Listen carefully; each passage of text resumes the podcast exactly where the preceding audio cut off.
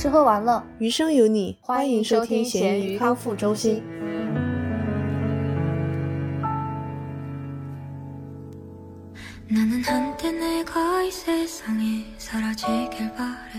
大家好，我是和解大师大米。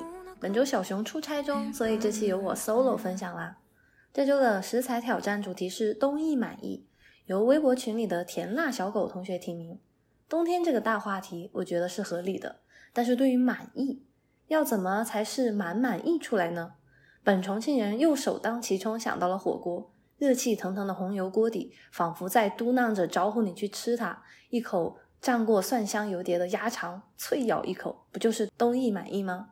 但是我把格局打开了，毕竟还是怕本来就不多的听众听我的火锅吃腻了，所以这周我和猪肉去吃了一家日料。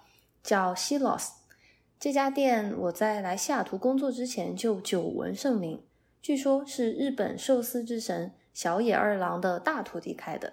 但是我觉得自己吃不出来顶级、高级和中级的区别，所以一般还是选性价比比较高的餐厅吃。而且神奇的是，猪肉不喜欢吃新鲜海鲜，觉得很腥，但这次居然又是他订的位子，再次神奇。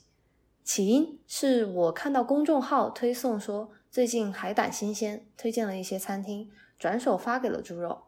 他想着感恩节快到了，就圆了我一个梦，定了周二。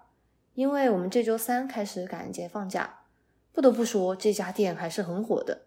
他只订到了周二晚上八点四十五的座位，应该是当天的最后一批客人了。店外贴了通知说只接受定位，但疫情以来。他们似乎在积极推进外卖的业务，所以如果有西雅图的伙伴们，别错过了这个方便又物美价廉的外卖。回到正题，我们吃的是 omasake，所有的堂食都要求必须点这个，七十五美金一位，另外还有少量的前菜、小菜和甜点可以单点。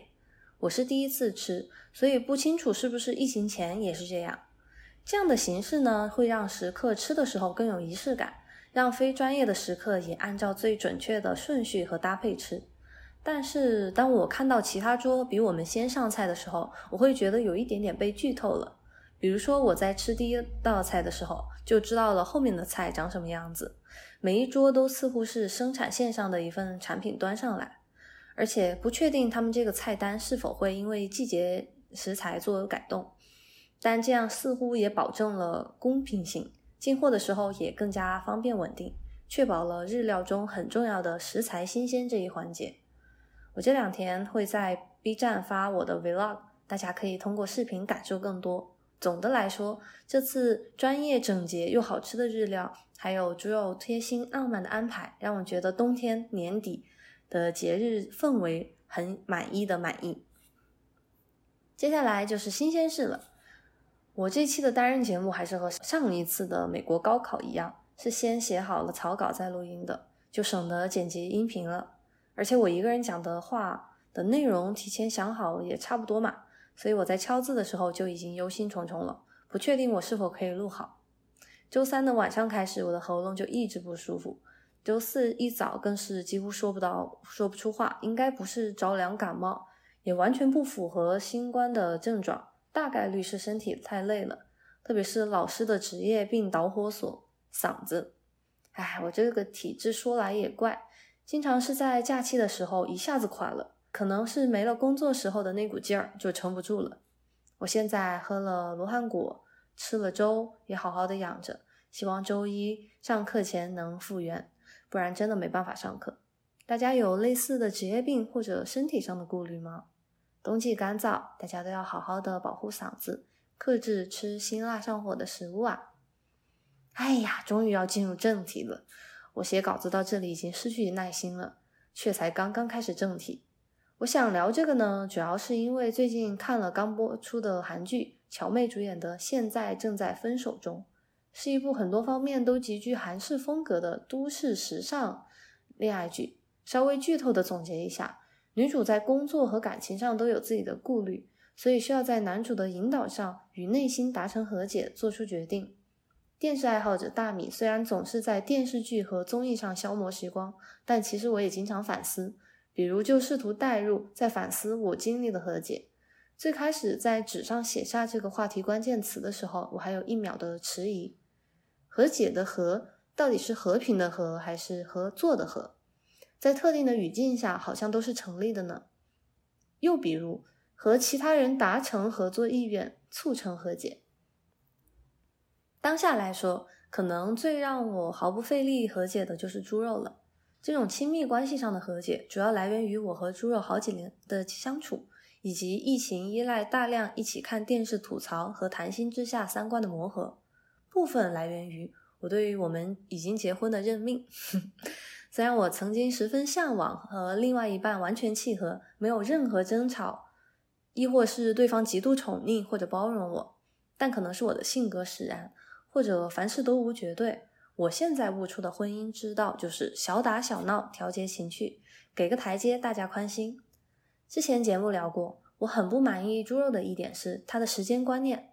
其实我知道，在大事上他一定是心里有数的，不会迟到，不会敷衍。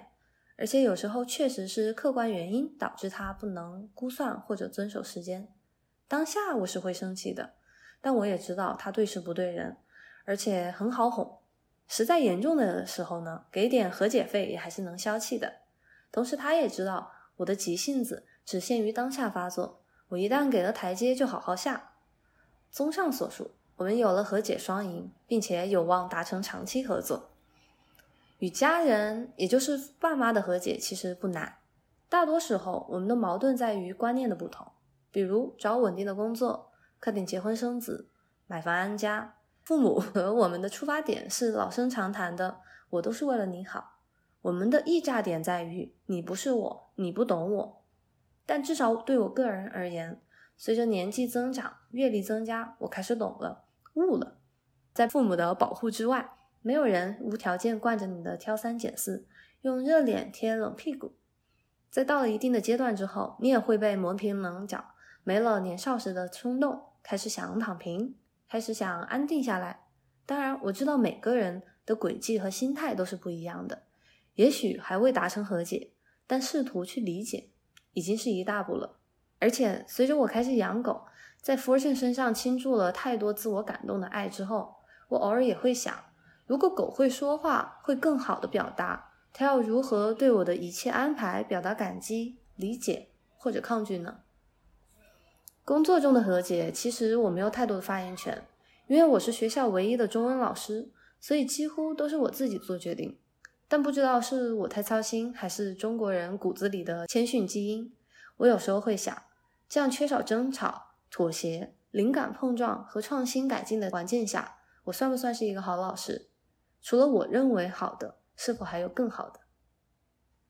在其他场合下，对于不理解的，如果我不是当事人，我选择不干涉。我觉得这是一种立场和角色的和解。最后，我想说，英文的和解是。Reconciliation，韦氏词典的第一个解释是：to find a way of making two different ideas, facts, etc. exist or to be true at the same time。我很喜欢这里对于各自同时正确的概念。生活不是数学题。写下了这个解之后，也许我们需要一直论证下去，最后有一个解。如果没有，也合理。谢谢大家收听这期大米的单独唠嗑。期待小熊快和我录下一期，毕竟我还没有和他这次旷工和解。再见啦！